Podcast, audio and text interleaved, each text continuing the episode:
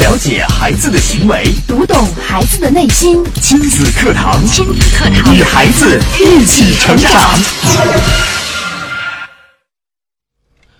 由幼儿园往小学过渡是每一个孩子一生中至关重要的一步。小朋友由玩到学，学习环境完全陌生，教师不再像幼儿园的保育员全天候呵护，必须在家吃完早饭再走，中午没了午睡等等问题，都需要和孩子与家长提前做好方方面面的角色转换。具体家长和孩子应该怎样做？欢迎关注今天的节目。新子堂近日关注即将升入小学的家长们角色转换，您准备好了吗？主讲嘉宾聚源路小学德育处主任王晓红老师，欢迎关注收听。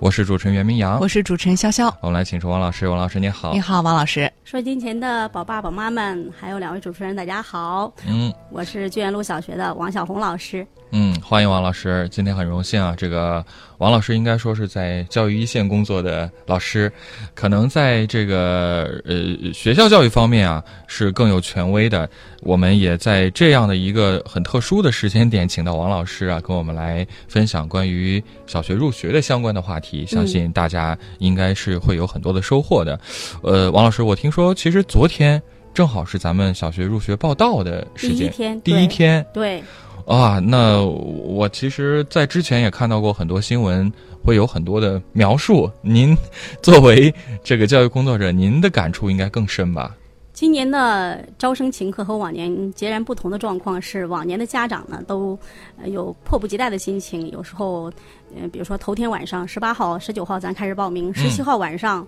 呃五六点钟的时候都在门口排了长长的队伍，哎呀，有的甚至连夜搭起了帐篷。嗯，今年呢，好像嗯这种状况没有了。呃，咱郑州市通过昨天铺天盖地的这个招生新闻，到处都可以见到这个情况大有改观改观。嗯比如说，呃，像各个学校门口都是井然有序的排队，嗯嗯、然后发完号的家长。等到下午的家长呢，都呃很快离开学校门口，都回家耐心等待了。嗯、我觉得这种状况是跟各个学校招生的这个前期宣传是有很大的关系。嗯嗯，比如说像拿我们学校来说吧，我们学校前期啊，从嗯十五号接到上级文件精神之后呢，我们从十六号开始，嗯就首先利用我们学校的呃网站，还有我们的微信公共账号。首先进行网络宣传，然后呢，我们各中层领导带队到各个社区进行招生广告张贴呀，还有哦啊、现场咨询呐、另外，我们教导处还开通了呃这个咨询热线，嗯嗯，还有我们在学校门口张贴了咱们的招生示意图、画片儿示意图等等等等，这些前期的工作做得有声有色。所以说，今年的家长们，呃，在充分了解招生这个状况的基础上，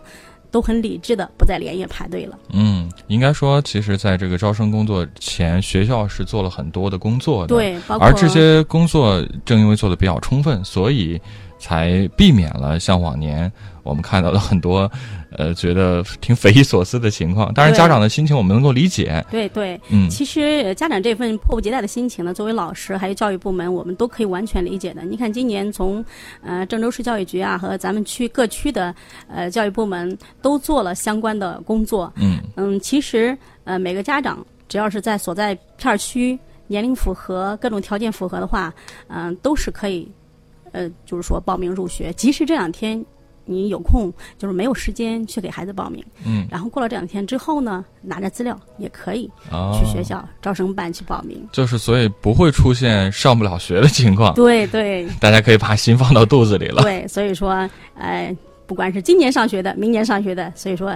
嗯，家长们不要再去连夜排队了。嗯，是。其实说到这个小学啊，好像所有的家长们在心里边也觉得它像是一个坎儿啊， 嗯，因为幼儿园我们还知道大部分其实就是玩儿嘛，但是入了小学之后，可能接下来这十几年的上学的这个生涯，对于每个人的一生来讲，确实是至关重要的。就像我们今天导语里所讲的，这个入小学，可能家长们会觉得它很重要，像是人生的求学的第一步，一件大事，一件大事儿。对所以说举家都这么重视啊，嗯或者是全家呃出动啊，提前的连夜的，像您讲的往年情况，甚至早很早就起来开始排队啊，支着对帐篷啊，拿着小板凳啊，包括这个爷爷奶奶啊、爸爸妈妈呀、呃，我们其实是可以理解大家的心情的。但是我想，作为教育一线的工作者，您可能更有发言权。您对于这个呃，就是小学入学之前需要做哪些准备，或者说今年又有哪些变化，跟我们的家长们嗯、来介绍一下。嗯，好，接下来的时间呢，咱们就聊聊，就说即将入学的角色转换。哎，这个宝爸宝妈们，你们嗯准备好了吗？嗯，其实孩子上小学，呃，刚才咱们说了，对于每个家庭来说都是一件头等的大事，对，当然也是孩生孩子的一个新的起跑线。是嗯，俗话说嘛，良好的开端就是成功的一半，所以说每个家长都是非常紧张的。对，甚至很多家长啊耳濡目染，经常有句话说的很好，就是不要。不要输在起跑线上，所以大家就这种心理压力挺大的。 对对，这个我们可以理解。呃，其实大家都知道，在幼儿园时期呢，他们的学主要是以游戏和能力的发展为主的教主要的教教育方式嘛。嗯，可是小学之后呢，呃，他们就有正规的课业和学知识的学习的这样的教育了。嗯，所以说，这两种教育方式的截然不同，就需要呃孩子从身心来调整适应。嗯、这就是我们说的幼小衔接，幼也叫小衔接哎，也叫幼小过渡。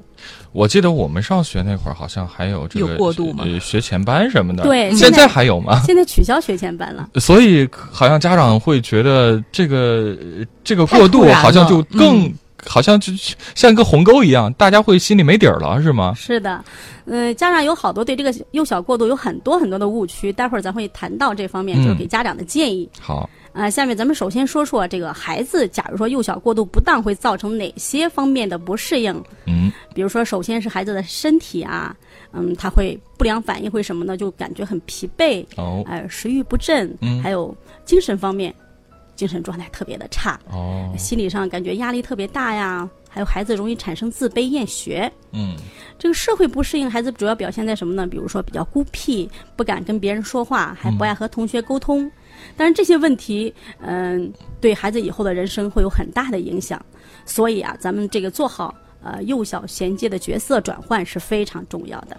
是，呃，所以我们也可以理解为什么家长们这么关注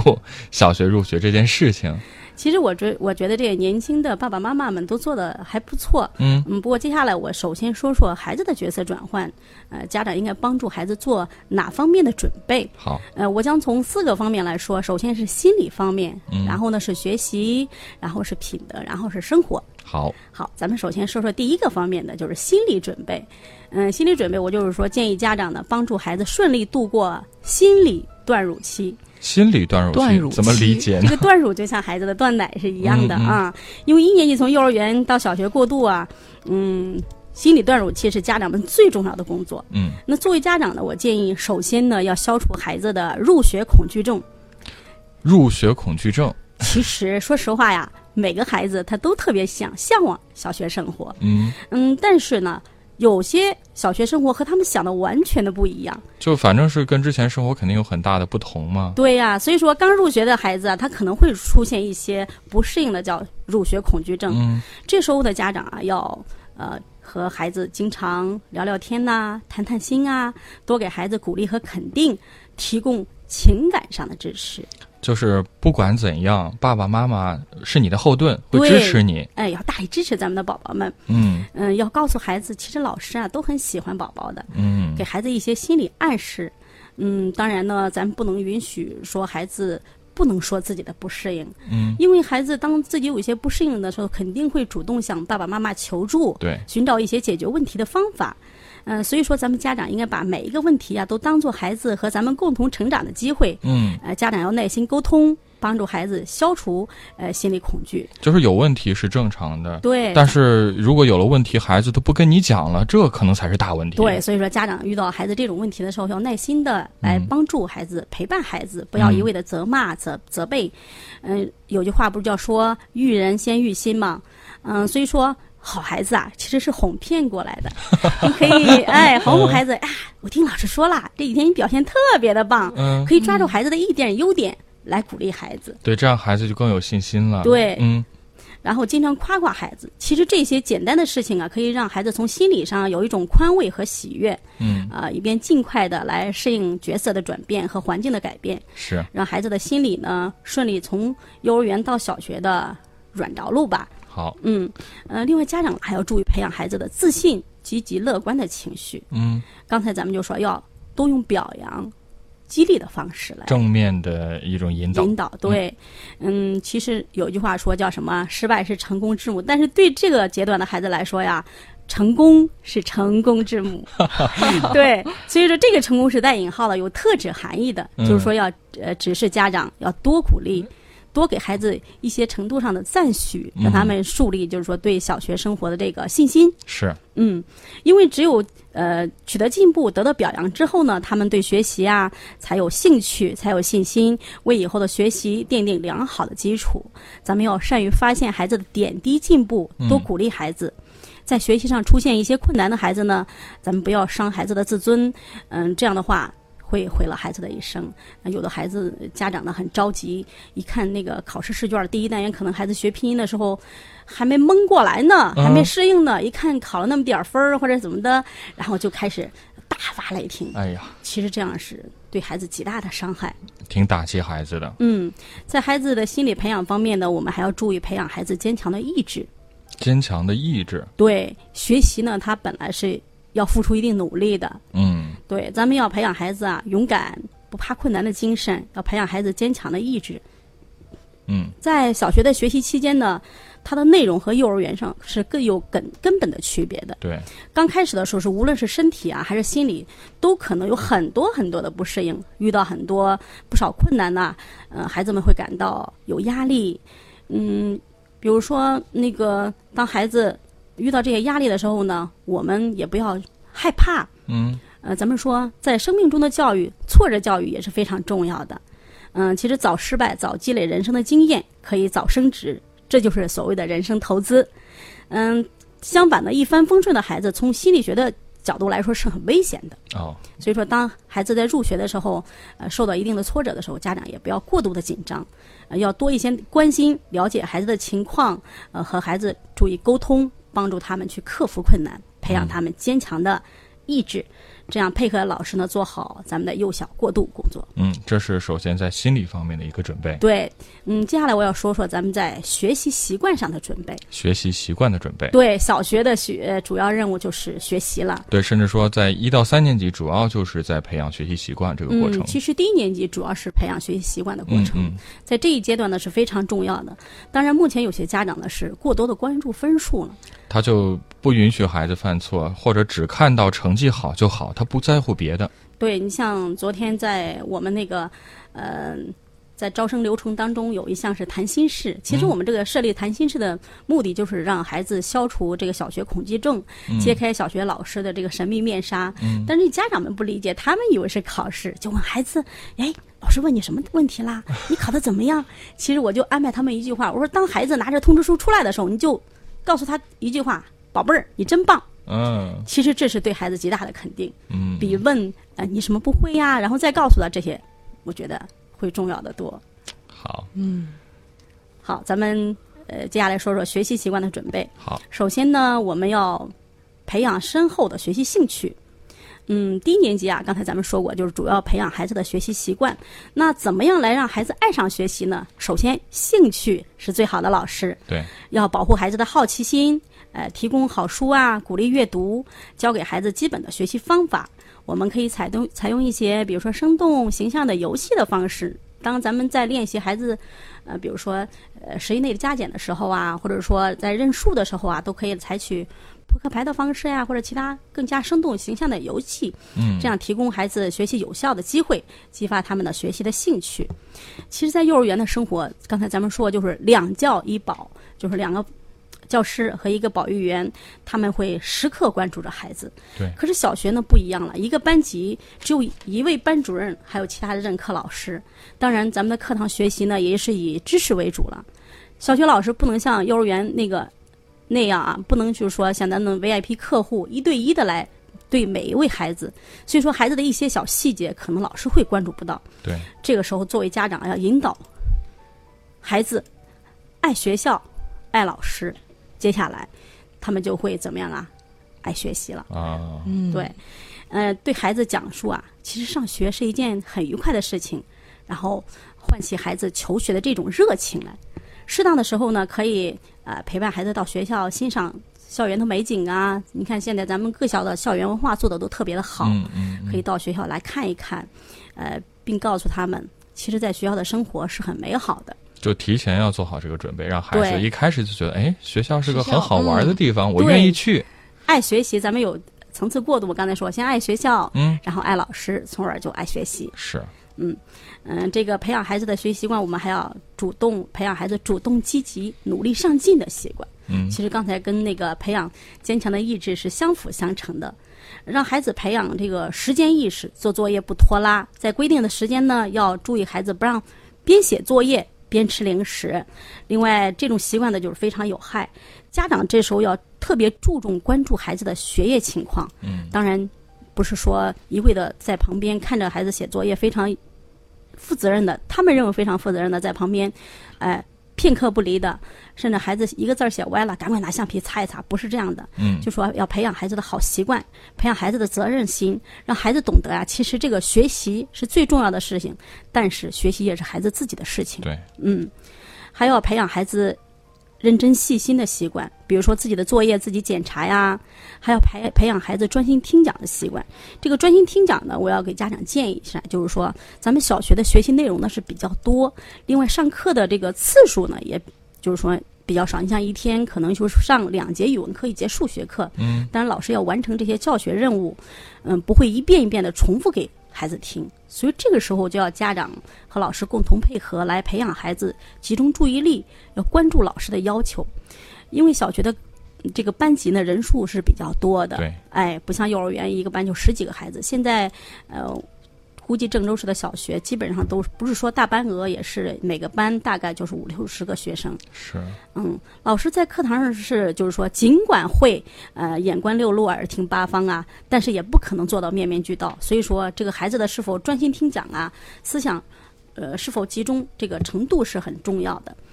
嗯，因为他上课不注意听讲，会造成学习困难，这样孩子就对学习渐渐失去了信心了。对。好，这是在学习习惯的培养方面，嗯我们需要对注意的一些事情。嗯，另外学习习惯的培养，我们还要注意培养孩子的自自主自立啊。你比如说，呃，现在有些孩子，哎呀，你怎么今天没带语文书？我妈妈没给我 装。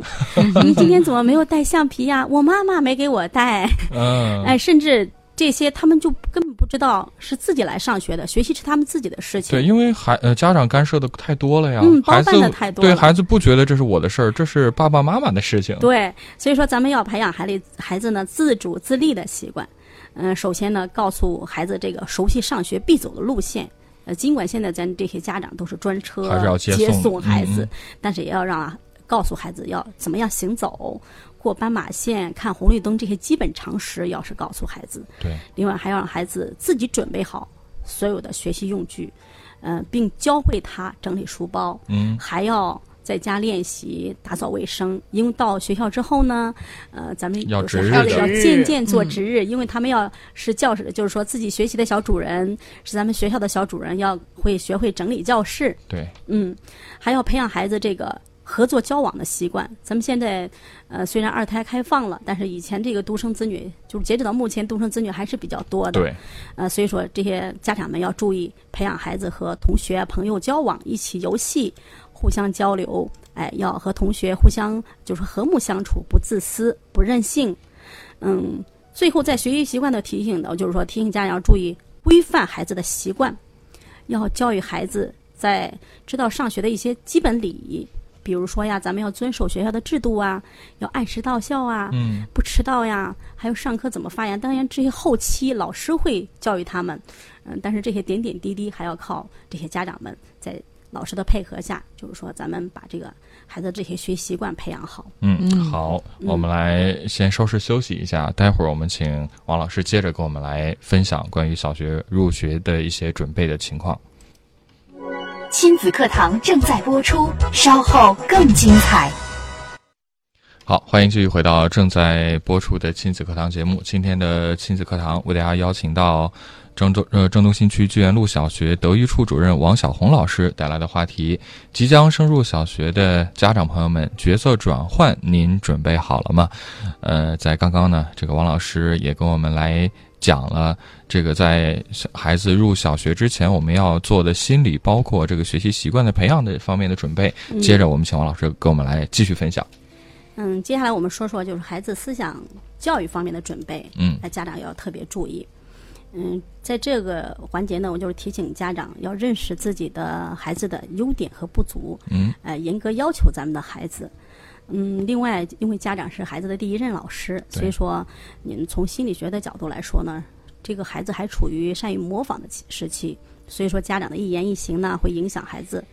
嗯，家长们要注意，在孩子面前千万不要评价孩子的老师，不要评价孩子的老师。对，嗯尽量要给老师树威严，不要丑化老师，把老师说成大老虎啊、大恶人呐、你们老师怎么啦？其实这样对孩子的教育是非常不利的。就包括我前段时间在这个朋友圈也看到有一些微信啊，就讲说小时候这个家长为了呃控制住孩子，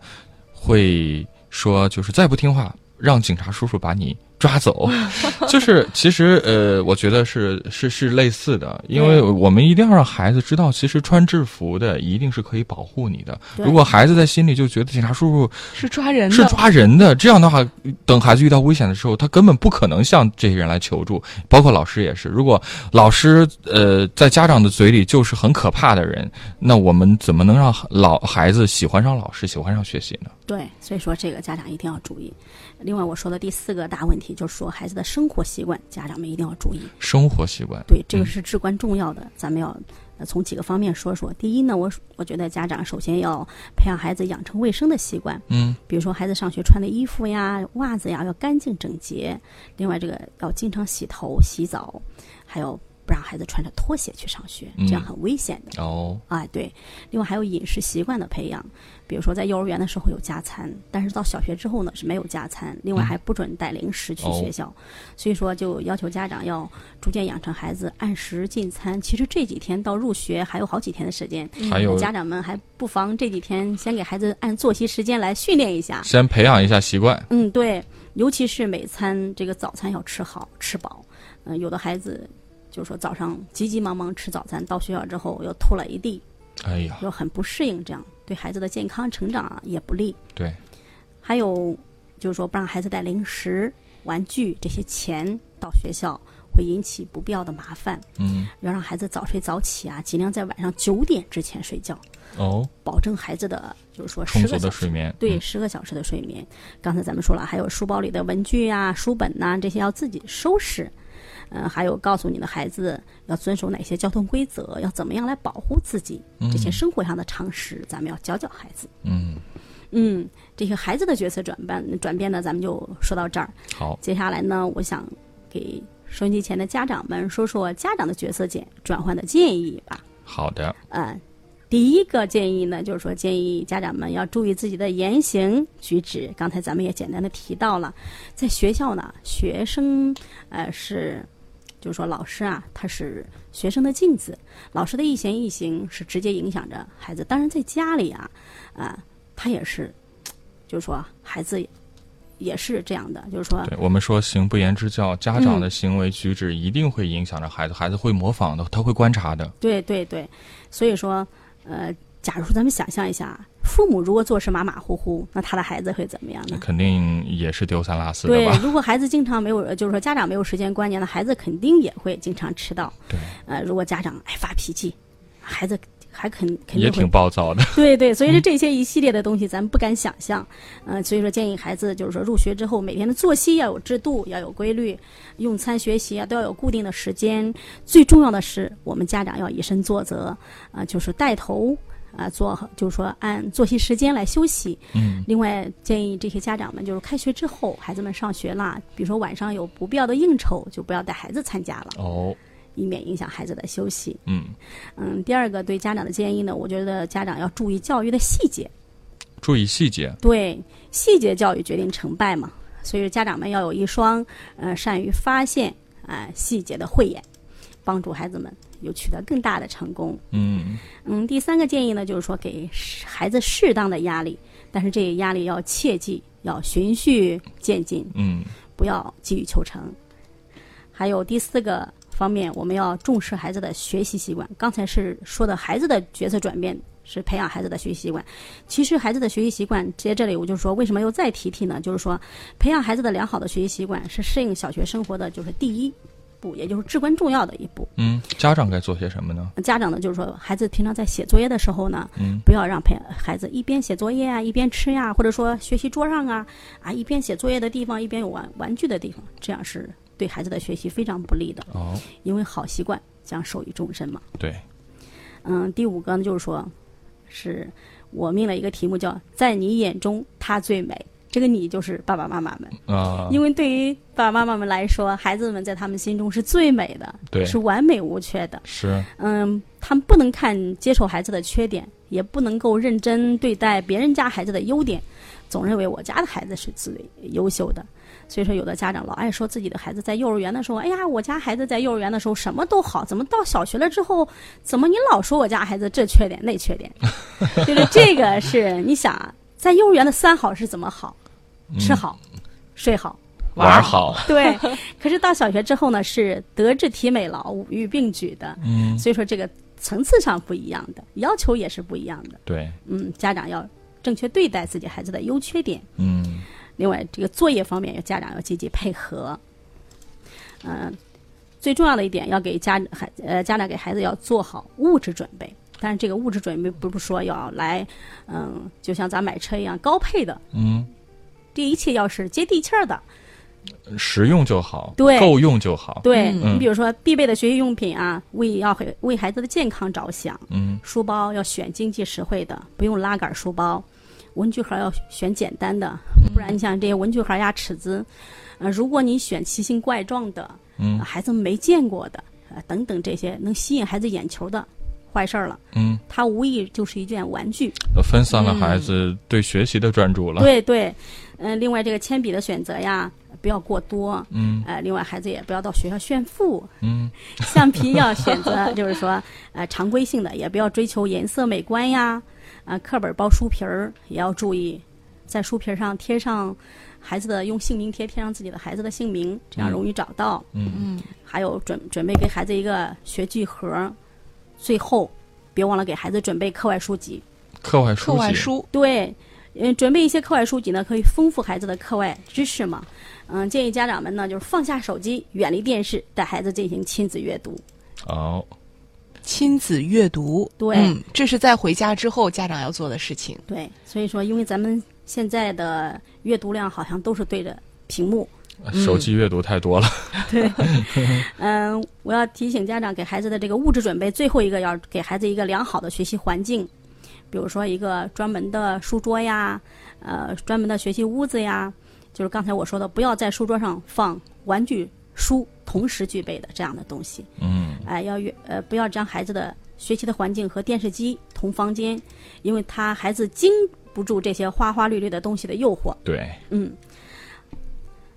还要就是说物质准备准备好了，另外这个生活用品，我要特别提醒这个家长们，就嗯开学的时候、一定要给孩子准备一个水壶、水杯，但这些还是要接地气儿、实用的，嗯不要太花哨。这个水杯是容易打开的，哦因为下课就十分钟的时间，孩子打 开水，如果很复杂呀，各种机关呀，这个，嗯对，嗯另外还有给孩子准备水的时候要注意水温，不要烫着孩子，哎，还要特别提醒家长要注意给孩子准备入厕的手指。嗯嗯，不要呃，就是说孩子着急想进厕所呢，没有没纸，找不到在那纸，哭呢， 哭鼻子呢、啊。好，这个孩子家长的角色转换准备呢，咱们就简单的介绍到这儿。呃，时间关系，今天的节目就到这儿了，非常感谢王老师的分享，也感谢大家的关注和收听，明天同一时间，亲子堂和您不见不散，